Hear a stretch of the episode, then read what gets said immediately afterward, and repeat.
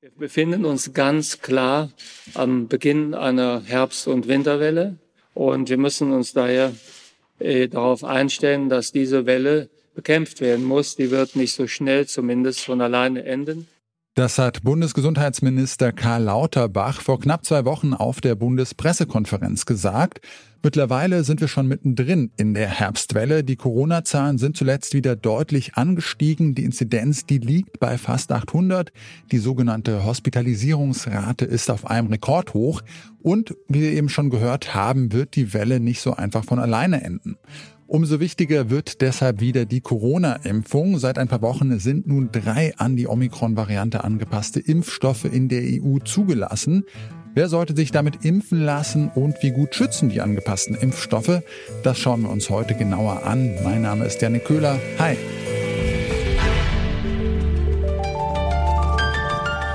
Zurück zum Thema.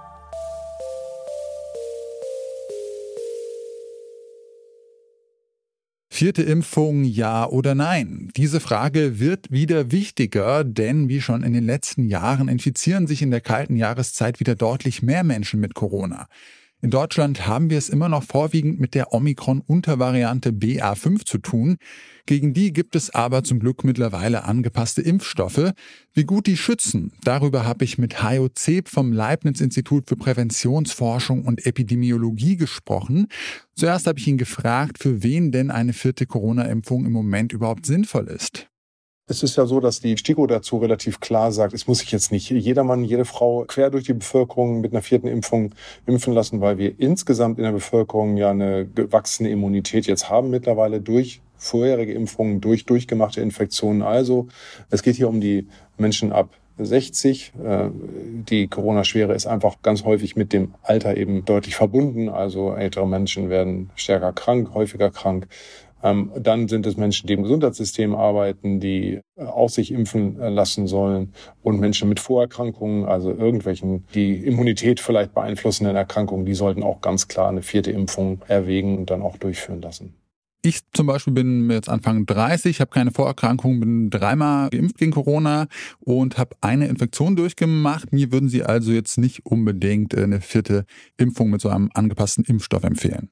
Nein, also tatsächlich äh, Sie und ich bin zwar ein bisschen näher an der 60 dran, aber ähm, habe genau die gleiche Situation wie Sie. Wir sind jetzt sozusagen nicht die, an die man zuallererst denken muss, weil wir eben tatsächlich durch so eine Situation wie beschrieben mit Impfungen und durchgemachte Infektionen äh, recht viel an Immunität aufgebaut haben ähm, und eigentlich ein ganz gutes Immunitätsmuster aufweisen. Das heißt jetzt nicht, dass man sich nicht überhaupt nicht äh, impfen lassen kann. Das lässt auch das Gesetz zu, wenn man sich mit seinem Hausarzt, Hausärztin auseinandersetzt und da das individuell bespricht und sagt, ich habe aber doch eine Reihe von Vorstellungen, Gründen, vielleicht auch Ängsten, ähm, ich möchte mich gern impfen lassen, dann, dann ist das auch machbar. Aber das sind jetzt sozusagen nicht die Empfehlungen, wer sich wirklich dringend impfen lassen soll. Das sind eben die anderen Gruppen. Wenn ich mich denn jetzt für eine vierte Impfung entscheiden äh, sollte, welcher Impfstoff ist denn da gerade so der wirksamste? Was würden Sie sagen aktuell? Ich würde da sicher zu den am besten angepassten Impfstoffen jetzt empfehlen. Das sind also die mRNA-Impfstoffe, die auf die BA4 bzw. 5 Variante angepasst sind. Die Unterschiede sind nicht besonders groß, ähm, auch zu dem BA1 äh, angepassten Impfstoff. Aber es sollten schon Omikron angepasste Impfstoffe sein, auf jeden Fall. Denn das äh, ist dann doch das, was jetzt einfach auf die derzeit zirkulierenden Varianten einfach am besten zutrifft und auch vor allen Dingen das Thema eben schwere Verläufe, die werden tatsächlich durch diese Impfstoffe auf jeden Fall mit am besten abgedeckt. Leider eben nicht zu äh, überwältigend die, der Schutz vor Infektionen. Das ist vielleicht kurz um die Impfung herum, funktionieren aber nicht unbedingt äh, durchgängig. Tatsächlich gibt es dazu auch sehr wenig Daten aus den neuen Impfstudien. Jetzt steht schon die nächste Corona-Variante vor der Tür. Die heißt BQ1.1 und ist der Nachkomme der aktuell in Deutschland noch vorherrschenden Omikron-Variante BA5. Diese neue Variante könnte uns also spätestens im Winter noch einige Sorgen bereiten. Das hat auch Karl Lauterbach auf der Bundespressekonferenz betont.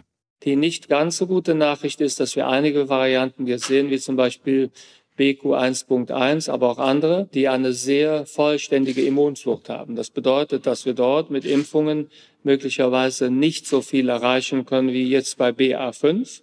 Aber wie gut schützen die angepassten Impfstoffe denn gegen neue Varianten wie BQ1.1? Dazu nochmal der Epidemiologe Hayo Zeb.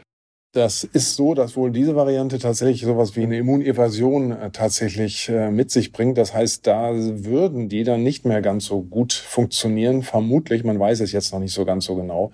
Aber die hat so ein paar Charakteristika, wo äh, die Sorgen etwas größer werden, würde ich mal sagen. Denn das ist ja genau dieses Szenario, über das wir sprechen, dass es ähm, möglicherweise Varianten gibt, auf die der Impfschutz äh, nicht mehr so gut zutrifft, den wir jetzt bisher ganz erfolgreich aufbauen konnten. Wird sich aber zeigen, äh, das ist noch nicht ganz sicher und natürlich ist diese Variante im Moment auch noch auf die Population bezogen völlig unbedeutend, aber wir haben das ja erlebt, wie schnell sich das Blatt äh, wenden kann und dann äh, sich äh, ja, ein anderes Virus-Variantenbild darstellt. Das wird man jetzt aber sehen in der nächsten Zeit, ob es dazu kommt oder ob BA5 dominant bleibt. Klingt aber ja schon so, dass äh, uns das Virus immer irgendwie so einen äh, kleinen Schritt voraus ist und wir da immer wieder an die neue Variante wieder angepasste Impfstoffe entwickeln müssen. Äh, wird es denn so sein, dass wir da jetzt jedes Jahr oder öfter sogar irgendwie neuen angepassten Impfstoff brauchen? Das ist tatsächlich eine der Diskussionen, die da ist. Es wird ja daran geforscht, äh, Impfstoffe zu entwickeln, die äh, quasi ja generisch sind in gewisser Weise, weil sie halt bestimmte Aspekte des, des Virusgenoms, ähm, der Hülle und so weiter abdecken, die auch alle zukünftigen Coronaviren äh, aus dieser Reihe quasi aufweisen würden. Und dann wäre es tatsächlich so, dass man vielleicht mit einer selteneren Impfung hinkommen würde. Ähm, Im Moment ist es tatsächlich so, dass wir dann immer schauen müssen, was ist jetzt äh, da und wie schnell kann eine Anpassung an diese besondere Art des, der, der Varianten dann, dann geschehen. Und, und das sind beides jetzt Entwicklungen, die wir haben in, in der Impfstoffentwicklung. Mal schauen, was dabei rauskommt. Das ist schon eine sehr spannende, spannende Situation. Ähm, Im Moment liegt so ein generischer Impfstoff tatsächlich nicht vor. Die Corona-Zahlen steigen rasant und die aktuelle Welle wird wahrscheinlich noch nicht die letzte gewesen sein. Zum Glück schützen die an die Omikron-Varianten angepassten Impfstoffe die meisten Menschen zuverlässig vor schweren oder tödlichen Krankheitsverläufen. Eine vierte Impfung mit diesen Impfstoffen ist vor allem für Ältere und Menschen mit Vorerkrankungen wichtig, sagt Hajo Zeb. Aber auch als gesunder junger Mensch ist es nach ärztlicher Beratung möglich, sich nochmal boostern zu lassen, wenn man das gern möchte. Ob die angepassten Impfstoffe auch effektiv vor neuen Corona-Varianten, wie etwa der aktuell aufkommenden BQ1.1-Variante, schützen werden, das lässt sich laut HOC noch nicht sicher sagen. Auf einen generischen Corona-Impfstoff, der dann auch gegen zukünftige Varianten wirkt, werden wir wohl noch eine Weile warten müssen. Damit sind wir raus für heute. An dieser Folge hier mitgearbeitet haben Eleonore Grahowack, Lene Rügamer und Alea Rentmeister. Produziert hat sie Florian Drexler, Chef vom Dienst war Oliver Haupt und mein Name ist Janne Köhler. Ich sag ciao, bleibt gesund und bis zum nächsten Mal. Zurück zum Thema vom Podcast Radio Detektor FM.